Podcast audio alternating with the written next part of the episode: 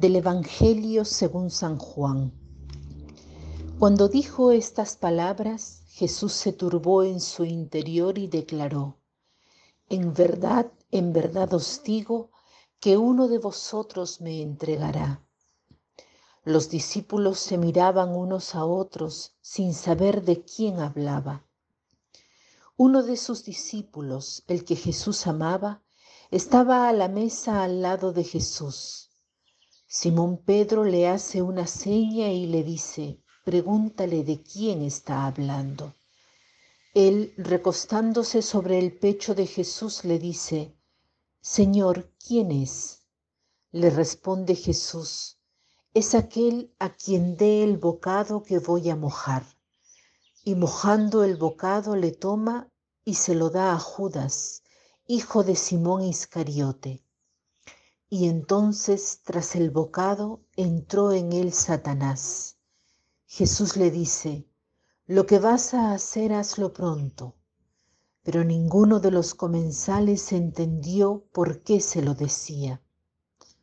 Como Judas tenía la bolsa, algunos pensaban que Jesús quería decirle, compra lo que nos hace falta para la fiesta o que diera algo a los pobres.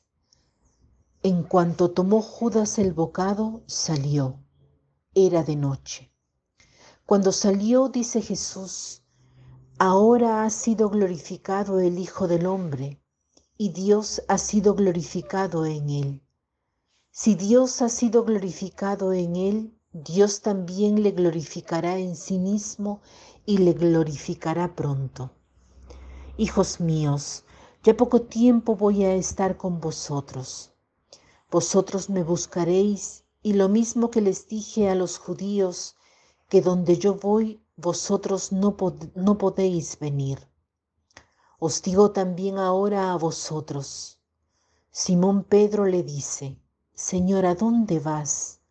Jesús le responde, A donde yo voy no puedes seguirme ahora, me seguirás más tarde.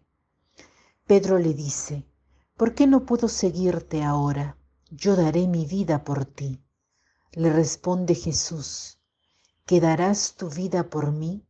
En verdad, en verdad te digo, no cantará el gallo antes que tú me hayas negado tres veces.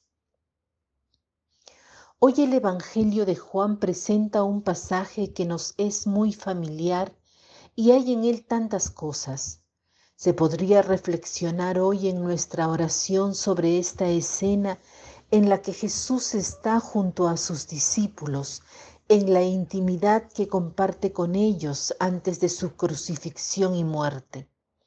Se podría reflexionar también sobre los personajes, como nos dice San Ignacio de Loyola, que utiliza la, la oración imaginativa y sumergirnos en la escena o hacernos uno de los personajes y ver y probar y sentir y buscar entre más entrar más profundamente en la escena, cuáles son los colores, cuáles son los aromas, qué, qué es todo aquello que hay en esta escena para participar en lo que sucede.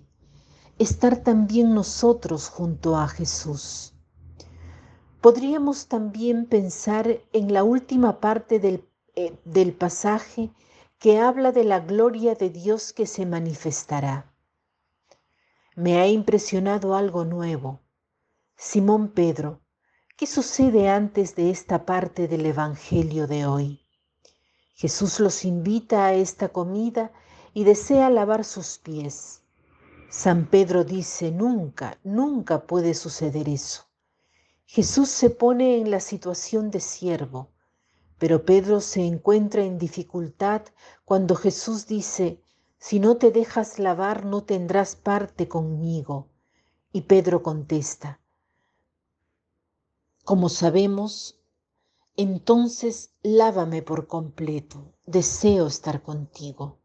Es un momento de no comprensión y tal vez de vergüenza de parte de Pedro, o de malestar porque no entiende lo que Jesús está haciendo. ¿Qué sigue? Jesús dice, uno de ustedes me traicionará. Simón Pedro no dice qué quiere decir, sino que humildemente pide a uno más joven que él, del cual se dice que es el discípulo que Jesús amaba, y sabemos por la tradición que probablemente era Juan. Humildemente se inclina hacia el más joven, el más cercano no solo, al, no solo al corazón de Cristo, sino físicamente. Y Juan, movido por esta pregunta de Simón Pedro, pregunta y luego Jesús explica. Hay también momentos en nuestra vida en los cuales no entendemos lo que el Señor nos está diciendo, nos está indicando. ¿Hay un Juan en nuestra vida?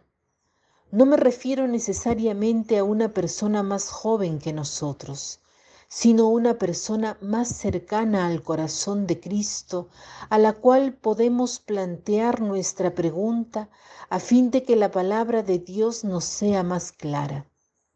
Simón Pedro confía y se encomienda a otra persona, y a través de esta confianza la palabra de Dios se clarifica. Tal vez hoy podemos rezar con esta humildad de Pedro y con la valentía de Juan y pedir en nuestra vida un Juan para nosotros y cómo podemos ser un Simón Pedro.